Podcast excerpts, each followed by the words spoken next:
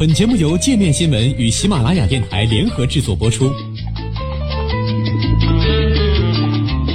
界面新闻五百位 CEO 推荐的原创商业头条，天下商业盛宴尽在界面新闻。更多商业资讯，请关注界面新闻 APP。世界第二大产油国一分为二，将如何影响原油市场？在有“火药桶”支撑的动荡的中东。一个威胁原油市场的火药桶可能很快就要被点燃。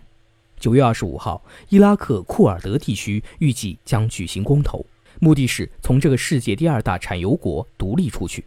丰富的原油资源和各方势力错综交缠的地缘政治局面，意味着新一轮冲突或一触即发，并搅乱原油市场。位于伊拉克北部的库尔德半自治地区是该国原油最主要的产地之一。彭博社指出，该地区原油储量或高达四百五十亿桶，比欧佩克成员国尼日利亚还要高。二零一六年，该地区原油产出量约为五十四点五万桶每日，预计今年会增加到六十点二万桶每日。库尔德原油产能在伊拉克占据的比例缺乏确切的数据。彭博社的报道称，去年该比例为百分之十二，不过福布斯一篇文章认为，真实的数据约为百分之二十。无论如何，库尔德的原油产能将足以与欧佩克的厄瓜多尔和卡塔尔媲美。从历史上，库尔德人就一直寻求成为独立的国家。过去几年，库尔德与巴格达方面为联手打击伊斯兰国，暂时搁置了争议。但现在，随着伊斯兰国溃败，由来已久的争端开始凸显。库尔德半自治政府指责巴格达中央政府不给库尔德公务员支付工资。后者则指责前者不经其同意私自出售原油，在双方达不成预算协议的情况下，原油出售所得是维系库尔德半自治政府存活的关键。然而，一旦库区独立，库区能源出口将面临巨大威胁。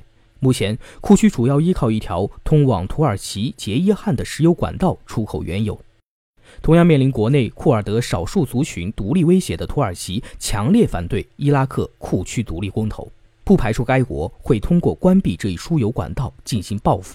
库区独立也会让另一些可能改变原油市场格局的问题摆上桌面：库尔德是否会寻求增加原油产出？库尔德会不会成为下一个欧佩克成员国？等等。但是，更重要的问题在于，预期举行公投的地方不仅是库尔德半自治政府控制下的三个省份。还包括库尔德控制下归属存有争议的东北部城市基尔库克。基尔库克油田林立，是伊拉克最早发现石油的地方，也是库尔德人居住了几个世纪的家乡所在。二零一四年，当伊拉克军团因抵挡不了伊斯兰军而溃逃后，库尔德军队控制了这个城市。不过，巴格达拒绝承认其控制权。目前，基尔库克每天的原油产出约为三十五万到四十万桶。这个城市及其丰富的油田也因此成了最有可能发生冲突的地方。彭博社的报道称，除库尔德人和巴格达政府，土耳其人和阿拉伯人也都在试图控制这个地区。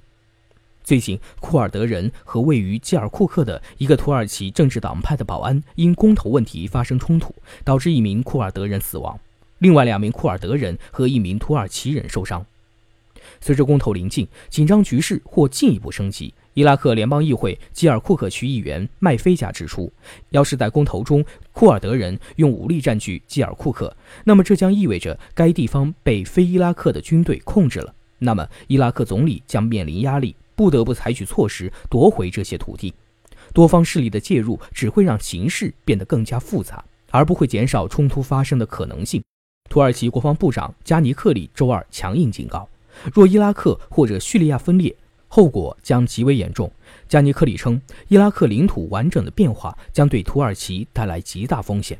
叙利亚和伊拉克领土完整被破坏，将会触发更大的全球性的看不到结局的冲突。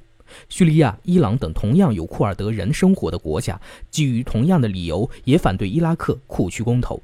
西方国家除以色列外，都公开表示反对，认为这将给中东带来新的不稳定因素，破坏打击伊斯兰国的努力。巴格达方面指责这次公投是违宪非法的。这周二，伊拉克中央政府授权总理巴迪动用一切措施来维护国家统一，库尔德则不顾多方反对，丝毫没有退缩迹象。